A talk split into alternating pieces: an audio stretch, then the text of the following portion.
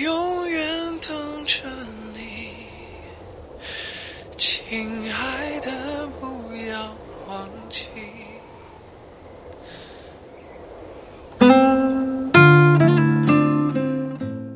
我知道会有一天，你会出现在我的面前。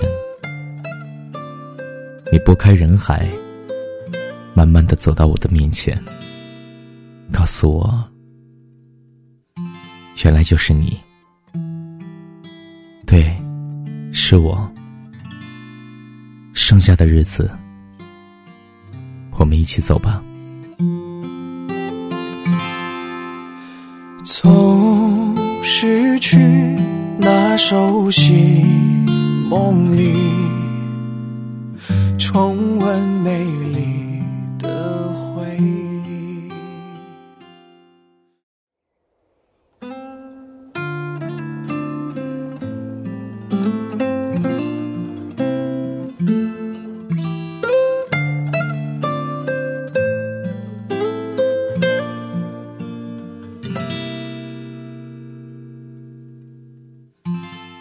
我小的时候一直觉得家里面特别的贫困，以为自己家里面的经济收入跟消费水平是一样的。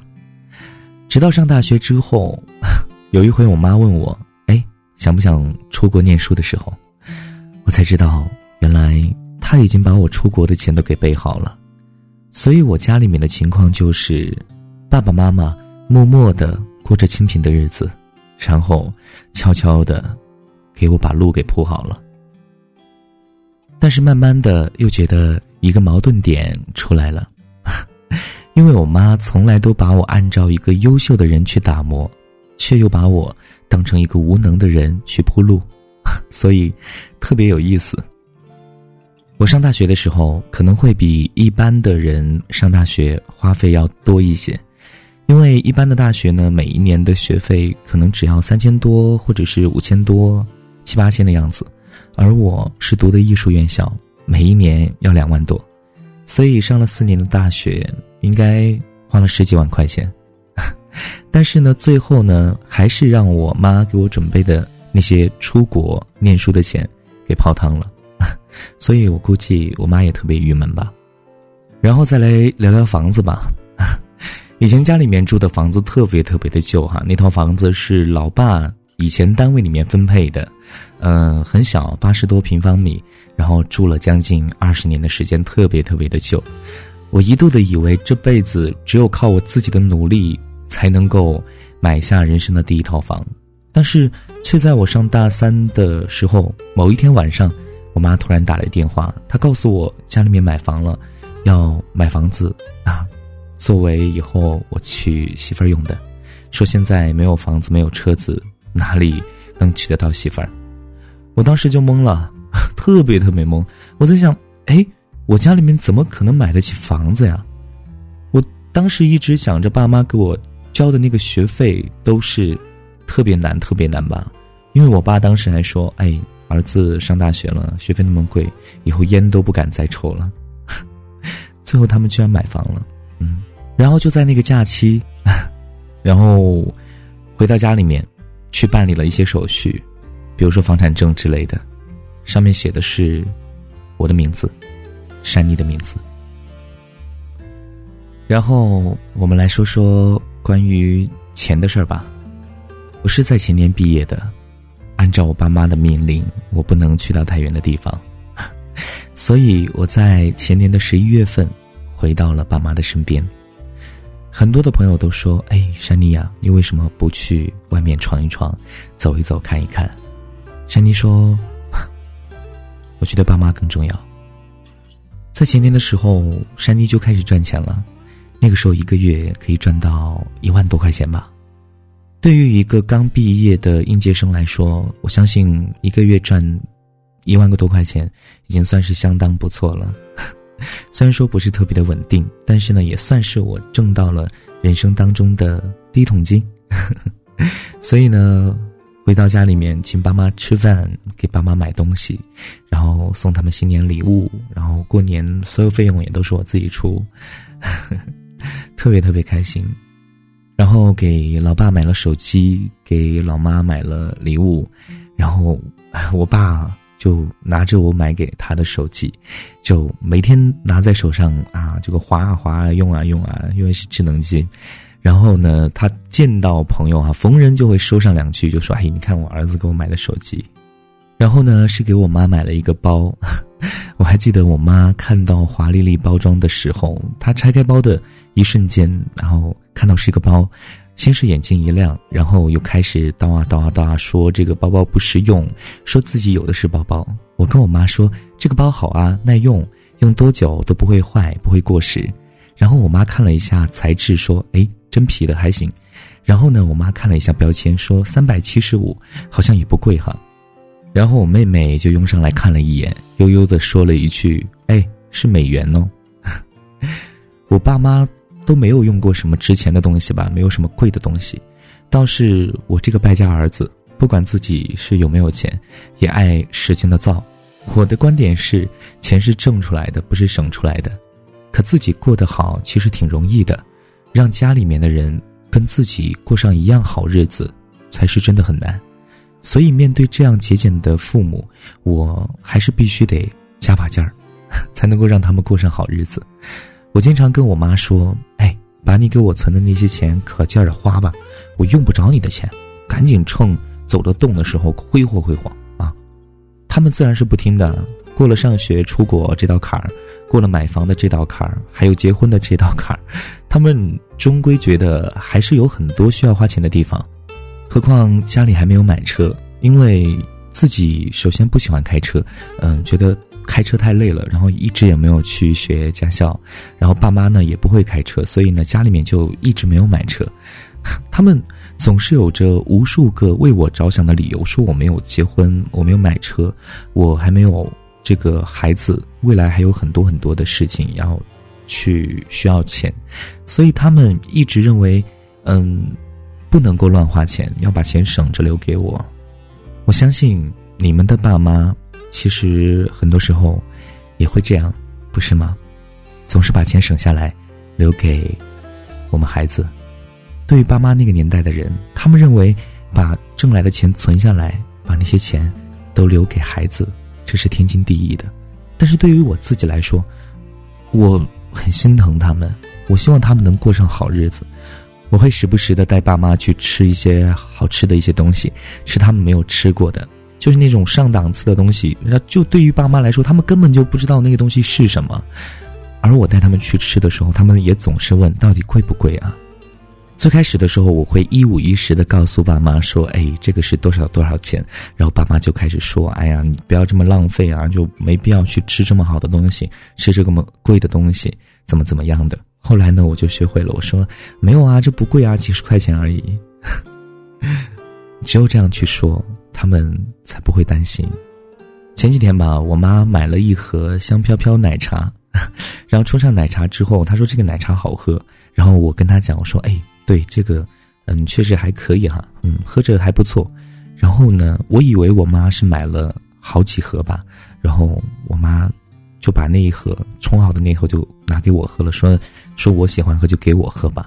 然后我喝完之后才发现妈妈只买了一盒，啊，所以我立刻就去买了一箱，买了三十多盒，然后给老妈。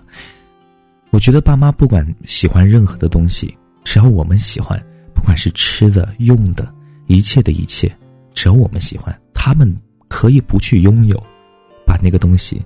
都可以交给你，这就是爸妈。所以今天的节目呢，跟大家聊到的是关于父母，关于父母对我们的一份爱到底是怎么样的。其实我们撇开那些土豪和富翁来讲，更多的是我们平头的老百姓，对不对？就是你还有我，我们是一样的。家里面呢，可能就是中产阶级，然后不会说特别有钱，也不会说。特别特别的差，然后都差不多吧。但是爸妈呢，我相信他们都是一样的，他们总是省吃俭用的把最好的留给我们，不是吗？而现在，当我们长大了，我们有了能力，我们会赚钱了，嗯，或者说我们即将要出身社会，希望我们都能够记住一点吧，能够逼自己的父母能够过得更好一点，能够希望他们，嗯，能够去趁着自己能够吃得下去的时候，能够走得动的时候，去吃点好吃的，吃点没有吃过的，能够走一走看一看，能够带他们去，嗯，他们没有去过的地方去旅游啊，带他们坐飞机、坐轮船，然后去看大海，去看日出日落，去看那些美丽的风景。我们算一算吧，我们现在十几二十岁，爸妈差不多也有四十多，将近五十了吧，对吧？再过二十年，短短的二十年，爸妈多少岁了？六七十岁了，那个时候都快走不动了，因为按照现在的这个生态环境来讲的话，六七十岁已经相当不容易了。那个时候，我相信哈，已经是病魔缠身了，除非身体特别的硬朗。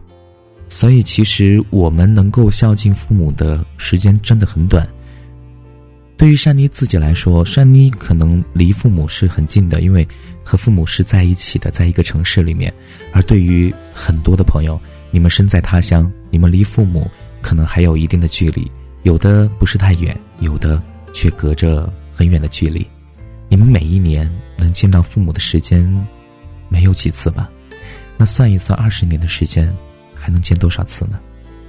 所以珍惜时间，能够逼着自己的父母能够过得好一点，让他们不要把钱再留着了，让他们花钱，让他们买买买，让他们过得更好一点，吃他们想吃的，做他们想做的，去他们想去的地方。希望你也和珊妮一样，能够好好的对待爸妈，爸妈一辈子不容易。好了，我们今天的节目就是这样，下期再见喽。听完节目的你，如果有那么一丝丝的感触，爸妈在身边的话，跟爸妈讲一句吧；如果爸妈不在身边，打个电话跟他们讲一句吧。爸妈，我爱你们，谢谢你们。我不想再提我们俩的经历。虽然伤了心，都已经过去。我用尽聪明，一如你的布局，都不用再提。王牌一出击，赢的人一直赢，输的人。太委屈，看对方的胜利是他的命运，靠在你怀里，以为是我唯一找得到意义，给我天和地，家就在哪里？想象我够坚定，但我太傻气，落在陷阱里。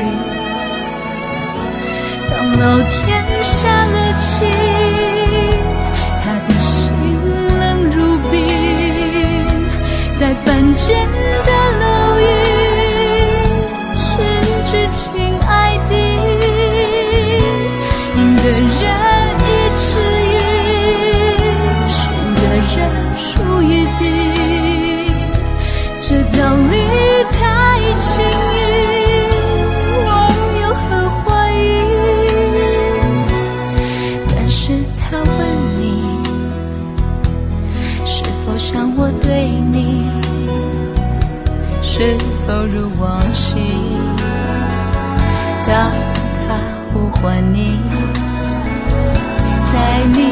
心底，一定知道我爱你。我无法言语，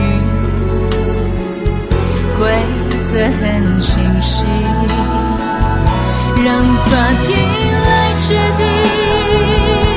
我只能够聆听，在。旁观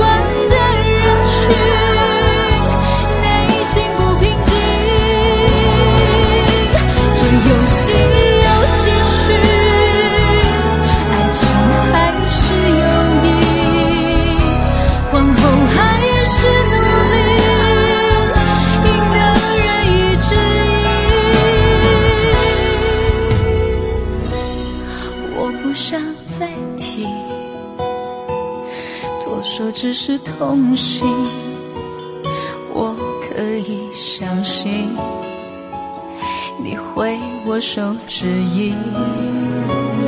我真的抱歉，让你乱了心情。我像个小兵，失去了自信。但你看，一个人。